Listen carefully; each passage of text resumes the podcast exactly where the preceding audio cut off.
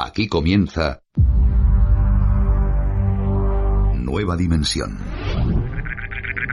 Premium. Premium. Con Juan Gómez.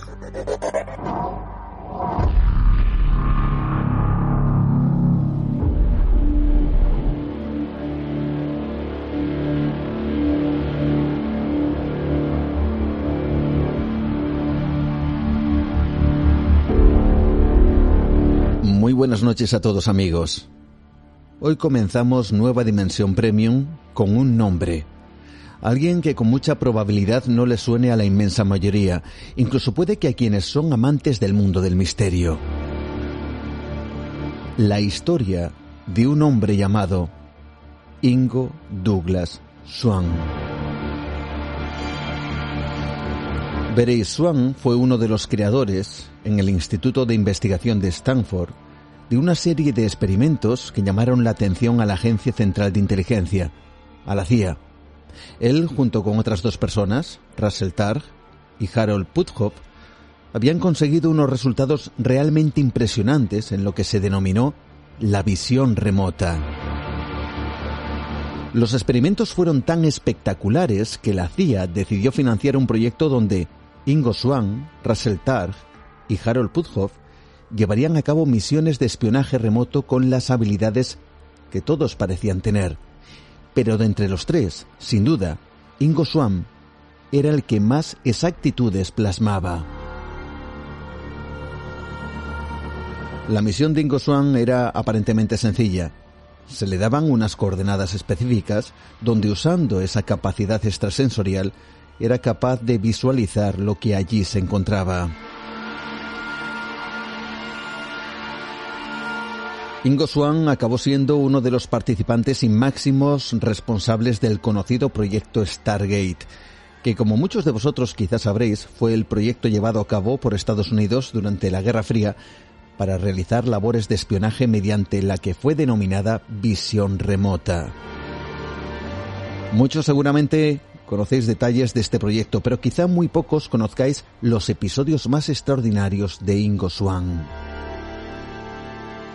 Él, junto con sus dos compañeros, fueron en una ocasión encerrados en una sala bajo un estricto control científico. Querían averiguar cuál era el alcance real de los supuestos poderes de Ingo Swan. Cuando terminaron, concluyeron que efectivamente tenía habilidades únicas. De él se llegó a decir lo siguiente. Si fueras ciego y apareciera un hombre que pudiera enseñarte a ver con el poder de tu mente, lo reverenciarías como a un gurú. La frase iba dirigida a la espectacularidad de los resultados de Ingo Swan.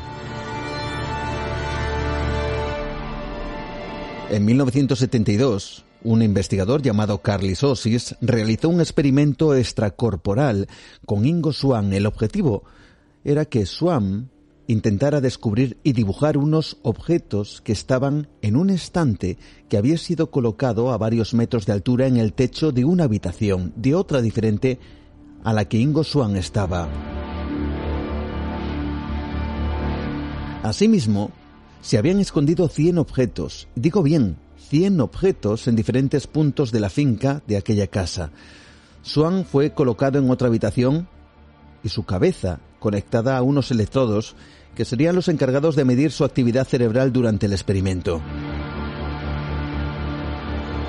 Como herramienta tan solo le dieron un portafolios y un lápiz para dibujar aquello que debía descubrir.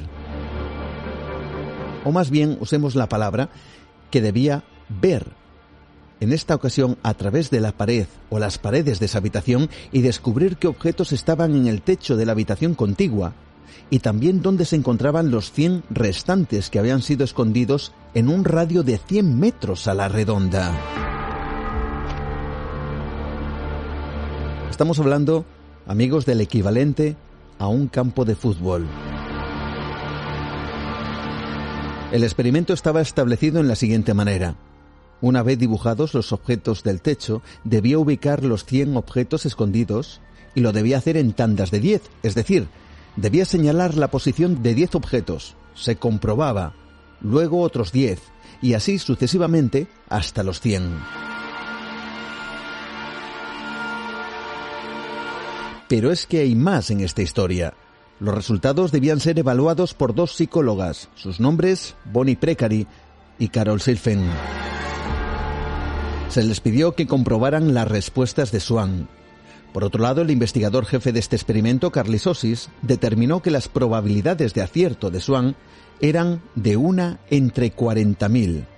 Casi imposible.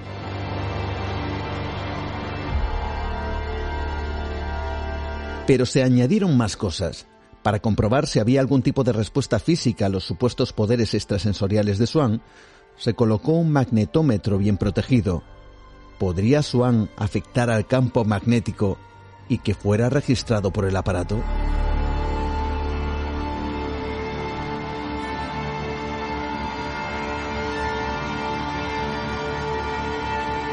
Entonces, comenzó el experimento.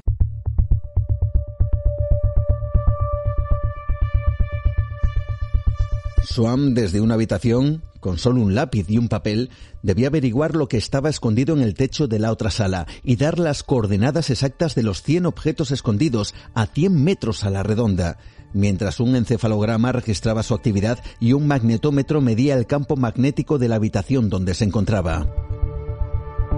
Swan comenzó a concentrarse. Tal como se desprende de una filtración, el magnetómetro, en ese instante, duplicó su actividad de golpe. Comenzó a dibujar los supuestos objetos escondidos en el techo de la otra habitación. Tras hacerlo, sin saber el resultado, se le pidió que ubicara los 100 objetos en tandas de 10 que habían sido escondidos alrededor de la casa, como digo, en ese radio de 100 metros. Me imagino que estáis deseando saber cuál fue el resultado de aquel experimento, ¿verdad? Y lo cierto es que nosotros también. ¿Por qué? Pues porque el resultado sigue siendo secreto y forma parte de los archivos clasificados del Departamento de Seguridad Nacional de los Estados Unidos. Pero eso no impidió que se publicara un acta donde se describía cierto experimento y donde se filtró el resultado de la última de las tandas para averiguar dónde estaban los 10 últimos objetos de los 100 que Swan debía posicionar con su supuesto poder mental. ¿Te está gustando este episodio? Hazte fan desde el botón Apoyar del podcast de Nivos. Elige tu aportación y podrás escuchar este y el resto de sus episodios extra. Además, ayudarás a su productor a seguir creando contenido con la misma pasión y dedicación.